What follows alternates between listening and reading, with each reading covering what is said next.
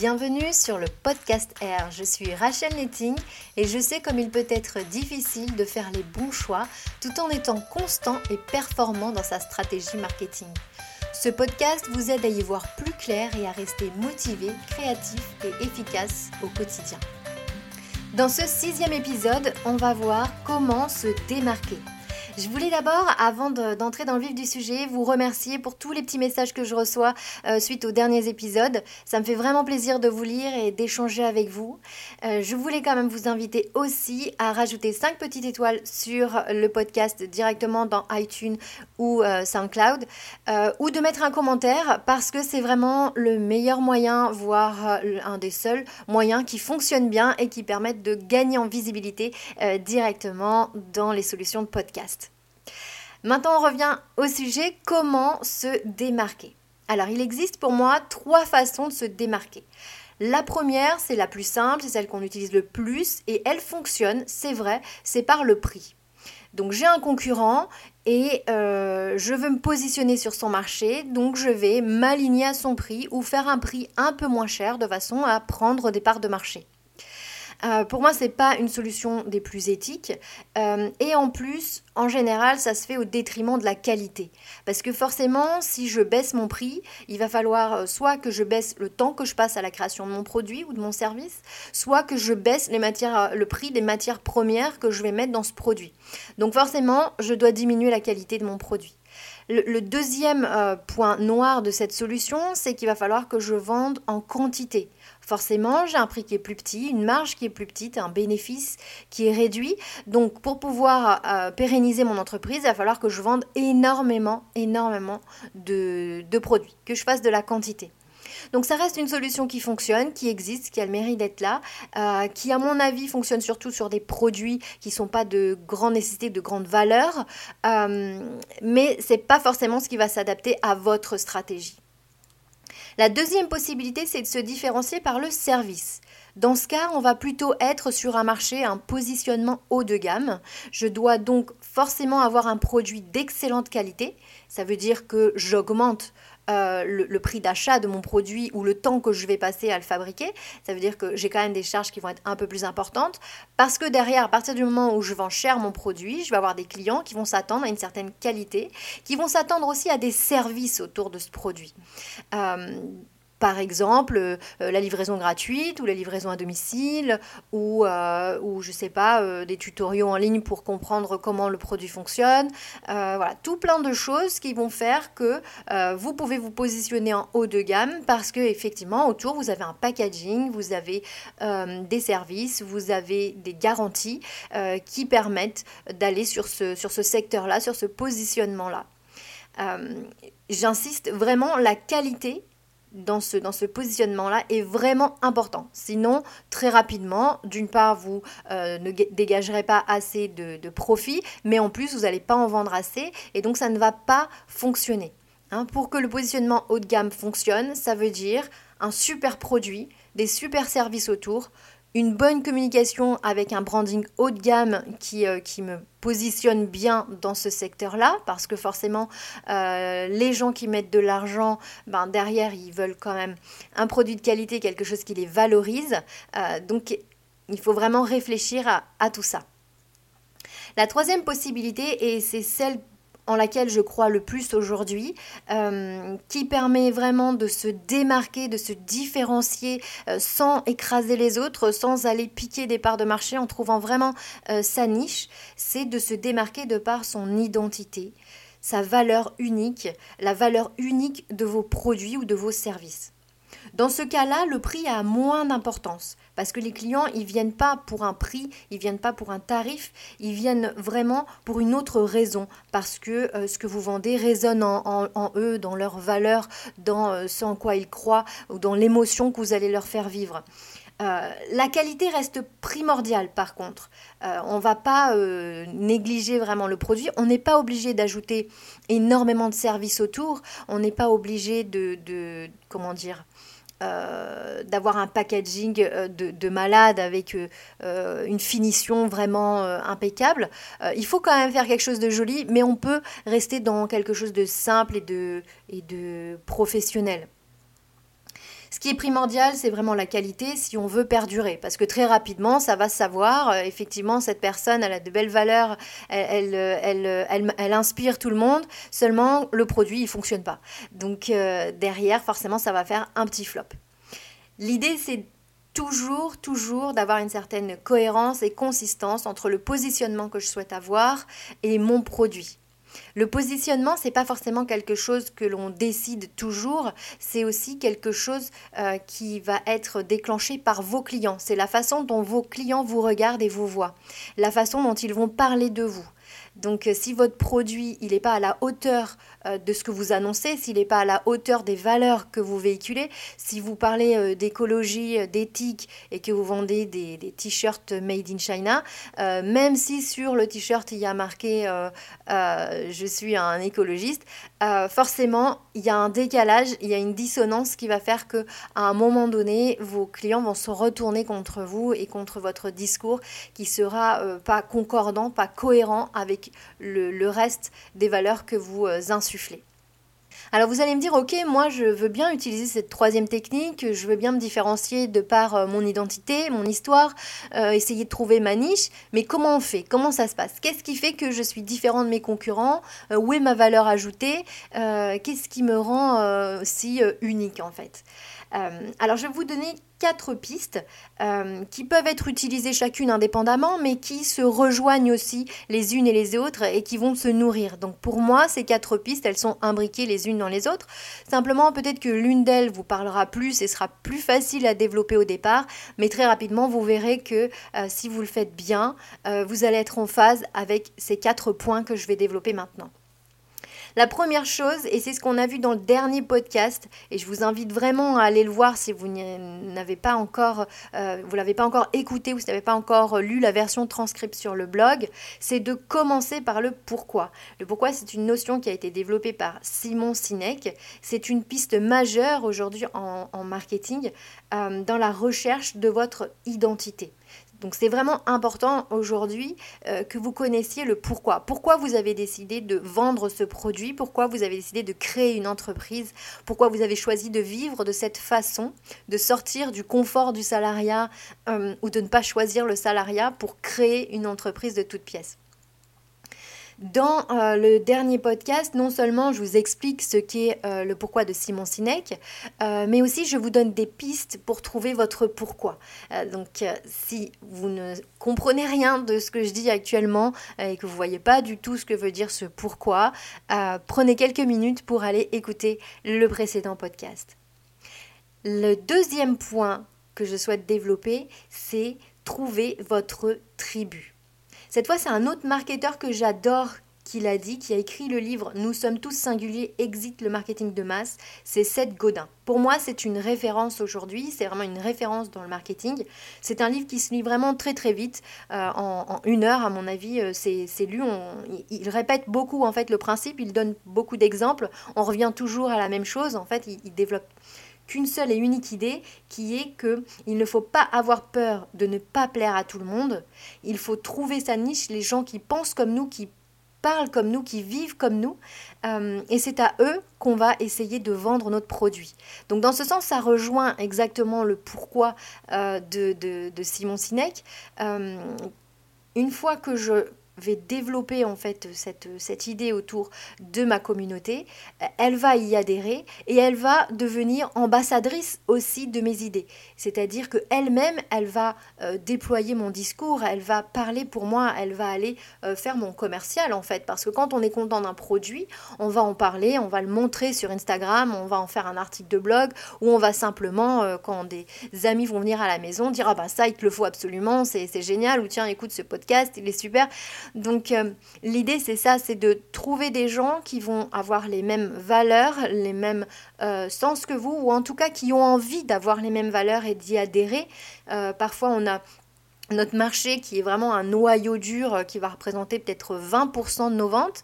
Et puis autour euh, va graviter euh, pas mal de monde qui sont pas exactement les gens que l'on vise, mais ils ont tellement envie de ressembler à votre noyau, ils ont tellement envie d'adhérer à ce mode de vie que finalement ils se sentent concernés. C'est comme si par exemple je vends des Harley Davidson, il y a effectivement le noyau dur de personnes qui vont aller jusqu'à acheter le la Harley Davidson. Par contre, il va y avoir pas mal de clients autour qui vont graviter, qui n'auront pas les moyens, qui n'auront peut-être pas euh, la possibilité ou le permis ou j'en sais rien, qui leur permettent d'avoir une Harley. Par contre, ils ont tellement envie d'adhérer à ce mode de vie, à sa, façon d'être, à, ce, lifestyle, qu'ils euh, vont acheter des produits autour qui vont euh, avoir l'impression de ressembler à ces gens et qui peuvent se sentir concernés par des discours qui sont faits pour des gens qui n'ont qu'une Harley Davidson. Donc je, je grossis vraiment le trait pour que vous compreniez cette idée de communauté. Aujourd'hui, avec Internet, euh, c'est vraiment facile de toucher ces gens. Avant, quand euh, j'avais une boutique d'Harley, eh ben, euh, c'était vraiment compliqué d'aller toucher les gens qui aimaient la moto, mais qui aimaient ce style de moto avec ce style de vie, etc. Aujourd'hui, il y a un groupe Facebook pour quasiment tout type de personnes et tout type de communauté. C'est vraiment beaucoup plus facile. Il y a la recherche Google qui permet aussi de se démarquer. Et grâce au référencement naturel, vous allez pouvoir toucher ces gens. Donc aujourd'hui, on a vraiment énormément de moyens, euh, même si notre cible, elle est vraiment euh, très précise, on a vraiment beaucoup de moyens, de possibilités, sans avoir des gros budgets, des grosses entreprises, d'aller toucher euh, particulièrement les gens que l'on souhaite. Plaire à tout le monde, c'est finalement plaire à personne. On ne peut pas se faire remarquer ou marquer les mémoires avec un message lisse et sans saveur. La preuve en est, euh, je, vous, mets cet exemple et vous retrouverez euh, l'article, le lien vers l'article directement euh, dans le blog. c'est la dernière campagne Nike. En fait, Nike, donc c'est une grande marque et aujourd'hui, elle ose s'annihiler d'une partie de ses consommateurs pour affirmer ses valeurs et sa personnalité. Euh, donc si une grande marque comme Nike ose le faire, c'est qu'aujourd'hui le monde du marketing a vraiment changé et qu'aujourd'hui les consommateurs euh, ont vraiment besoin de ça, ont vraiment besoin que les marques petites ou grandes affirment leurs valeurs, affirment leur discours, aillent jusqu'au bout quand on dit just do it, euh, comme Nike. eh bien, il faut aller au bout. Quelque part, ils n'ont pas vraiment le choix. Et c'est ce qu'ils ont fait. Je vous invite vraiment à aller lire cet article. Je vous mets le lien dans le blog. Euh, il faut savoir que suite à cette campagne de com, même Donald Trump a fait un tweet en annonçant la mort de, Nike, et c'est pas du tout le cas. Euh, suite à cette prise de position, ils ont vraiment augmenté leur chiffre d'affaires, leur dernière, euh, leur dernière vente, notamment les ventes en ligne, fonctionnent vraiment super super bien. Donc c'est plutôt un exemple à suivre et la preuve que le monde change et la preuve que trouver son identité, son pourquoi et sa tribu est aujourd'hui primordial. Je voulais juste reprendre une petite citation de cet article qui me paraît euh, euh, hyper importante. Euh, les gens sont plus, plus courageux que jamais au sujet de leurs croyances. Les consommateurs attendent des entreprises qu'elles adoptent un point de vue fort et montrent qu'elles partagent leurs valeurs, surtout si cela signifie faire un sacrifice. Dans le cas de Nike, ils, forcément, ils ont eu un discours clivant, ils ont pris une position politique, donc ils se sont forcément délesté, on va dire, euh, de certains consommateurs, mais par contre, ils ont euh, gagné vraiment le cœur de leur cœur de cible. Et euh, leurs ambassadeurs sont encore plus motivés et encore plus croyants dans leur discours. Et, hum, et, forcément ils ont été rejoints par beaucoup d'autres personnes. Donc prendre une position, choisir une niche, ce n'est pas euh, se, restreindre, ce n'est pas perdre des parts de marché, bien au contraire, c'est être plus efficace, c'est avoir un discours plus concret, plus réel, plus fort avec les gens euh, avec qui on a envie de travailler. Le troisième point, pour moi, qui est important quand on veut se démarquer, c'est de changer de perspective. C'est de ne pas essayer de faire comme tout le monde, de ne pas essayer de faire comme ses concurrents. On peut s'inspirer de plein d'autres univers pour essayer de trouver euh, le produit ou le service ou la façon de le proposer qui va euh, être différenciante. Euh, je vais reprendre les termes d'Henry Ford. si j'avais demandé aux gens ce qu'ils voulaient, ils auraient répondu des chevaux plus rapides. Et dans ce cas, il n'aurait pas créé une voiture. Il aurait, euh, voilà, euh, simplement essayé de, de trouver des chevaux qui vont encore plus vite. Donc cet exemple est vraiment fort et il n'est pas récent. Donc ça prouve vraiment que cette idée de la disruption, euh, même si c'est un terme qui est assez nouveau et qu'on utilise beaucoup aujourd'hui, eh bien il n'est pas du tout d'actualité. Simplement, aujourd'hui, il fait plus de bruit. Mais c'était déjà le cas précédemment. Euh, d'ailleurs, je vais reprendre aussi un autre exemple, celui d'Apple euh, et le MP3. Donc, quand ils ont lancé les iPods, ça commence à dater un petit peu. C'est pas quelque chose qui est nouveau. Et ils ont quand même disrupté un marché, c'est-à-dire qu'ils n'ont pas sorti un nouveau Walkman. Ils ont vraiment sorti un outil qui permettait d'écouter de la musique. Donc, on reste quand même concurrent du Walkman, mais dans une perspective totalement différente. On se rend compte aujourd'hui que beaucoup d'entreprises qui fonctionnent, qui font beaucoup de bruit et beaucoup de chiffre d'affaires surtout, euh, elles n'ont pas euh, créé réellement euh, des produits ou des choses nouvelles, elles ont simplement trouvé une autre perspective de les vendre. Si je prends Airbnb, ils ne possèdent aucun hôtel, aucun logement. Simplement, ils ont trouvé une autre façon de proposer des logements aux gens. la même chose pour Uber. Uber ne possède aucun véhicule. Par contre, Uber permet à beaucoup de monde d'aller d'un point A à un point B sans posséder eux-mêmes aussi un véhicule, en utilisant des services, euh, en, revisitant le service de taxi. Donc l'idée, c'est d'être là où on ne vous attend pas, de ne pas penser produit, mais de penser bénéfice client. C'est pas comment je vais améliorer mon produit, c'est qu'attendent mes clients et comment je vais pouvoir créer quelque chose euh, qui va répondre à ce besoin, qui va répondre à cette attente. Je dis pas que c'est quelque chose de facile, ça prend du temps, il faut y réfléchir. Euh, ça ne veut pas dire qu'on doit non plus rester statique en attendant de trouver l'idée révolutionnaire. On peut quand même faire des choses, avancer, euh, essayer de trouver sa voie, mais tout en restant vraiment ouvert à de nouvelles choses et pas se contenter de s'inspirer de ce que font les autres dans notre propre secteur d'activité et euh, d'améliorer succinctement ce qui se fait. Le dernier point qui pour moi est important et peut-être le plus facile finalement par rapport à tout ce que j'ai annoncé jusque-là, euh, c'est que pour moi, on doit être un peu plus proche de nos clients. On oublie souvent qu'une entreprise, c'est pas euh, juste un message, c'est pas juste un discours, c'est pas juste un produit. Une entreprise, ça se compose d'humains, ça a une personnalité, ça a une histoire. Et plus vous serez transparent avec euh, vos, vos clients, vos consommateurs, vos prospects, et plus vous serez attachant. Et quand on est attachant, on a déjà gagné. Parce que quand on est attachant, ça veut dire que euh, quand les gens vont avoir besoin de votre produit, ils vont forcément penser à vous. Parce qu'à un moment, vous êtes dans leur carnet d'adresses, vous êtes dans euh, peut-être leur, euh, leur mail ou dans leur SMS ou, ou, ils se sont abonnés à votre flux Facebook, Instagram ou autre. Donc ils aiment ce que vous dites, ils aiment votre discours, ils aiment la façon dont vous montrez les coulisses de votre entreprise, la façon dont vous expliquez ce que vous faites, les nouveaux produits, vos valeurs, pourquoi vous avez choisi de ne produire que local, pourquoi vous avez choisi de, de choisir de, réaliser des produits euh, euh, sans cruauté animale, etc. Peu importe le positionnement que vous avez euh, choisi de prendre à un moment donné, plus vous allez en parler, plus vous allez exprimer le pourquoi, plus vous allez montrer ce que vous faites au quotidien pour être en phase avec cette cause, plus vous serez proche de, votre niche, de votre tribu, et, plus le message résonnera et votre pourquoi sera une évidence en fait. Le storytelling, pour moi, c'est l'un des piliers de la réussite d'une communication ou d'une entreprise aujourd'hui. Depuis la nuit des temps, on aime, euh, on, aime écouter des histoires, on aime raconter des histoires. Et on a tous aujourd'hui quelque chose à dire. Euh, simplement, on ne sait pas forcément comment le dire, on ne sait pas euh, quelle partie de l'histoire est vraiment la plus importante.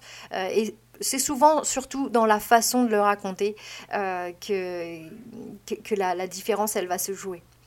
Mais on a des tas de choses. On peut raconter la fabrication d'un produit, notre parcours, nos fragilités, comment on en est venu à monter cette entreprise.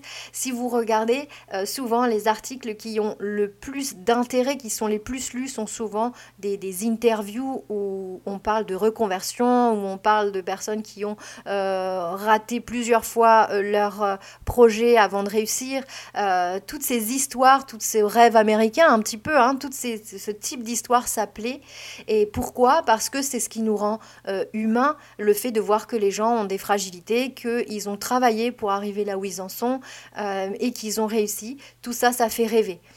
Euh, humanisez votre entreprise. Prenez conscience que vos clients ne sont pas des chiffres, ce ne sont pas des parts de marché, ce ne sont pas des euros. Ce sont des gens qui ont des émotions, qui achètent ce qui les touche, ce qui les valorise, ce qui les divertit aussi, tout ce qui peut apporter un petit peu de bonheur en fait à leur vie. Donc pour récapituler, pour se démarquer, il faut trouver votre identité, votre valeur euh, unique. Et pour cela, vous avez euh, quatre pistes qui ont été évoquées dans ce podcast. Commencez par le pourquoi, et je vous invite à écouter le précédent podcast. Trouvez votre tribu, et je vous invite à lire le livre de Seth Godin, Nous sommes tous singuliers. Changez de perspective, essayez de, révolutionner son secteur, de trouver euh, une offre qui soit réellement euh, différente. Et enfin, humanisez votre entreprise et vos relations avec vos clients. La communication aujourd'hui, c'est plus euh, juste une entreprise qui donne un message, qui dit je suis le leader de mon marché, je suis le meilleur en. Euh, aujourd'hui, c'est une vraie conversation. Ce sont des échanges, des échanges qui vont se faire entre l'entreprise et ses clients, ses prospects, ses ambassadeurs, mais aussi euh, la communauté entre elles va, communiquer et, peut faire ou défaire une réputation, peut faire ou défaire le succès d'un produit. Donc c'est vraiment important d'être à l'écoute et d'être agile aussi, de savoir rapidement réagir euh, rapidement se remettre en question. C'est ce qu'on appelle euh, la résilience. Aujourd'hui, c'est une valeur qui me semble aussi importante euh, à la fois pour un chef d'entreprise et pour une entreprise elle-même. Voilà, c'est la fin de ce podcast. J'espère que vous avez encore une fois des pistes intéressantes que vous allez pouvoir appliquer pour votre entreprise ou en tout cas mieux comprendre comment fonctionne le marché et le marketing aujourd'hui. Euh, si ça vous a plu, n'hésitez pas à mettre des étoiles ou un commentaire directement dans SoundCloud ou iTunes. Je vous remercie de m'avoir écouté et puis je vous dis à la semaine prochaine.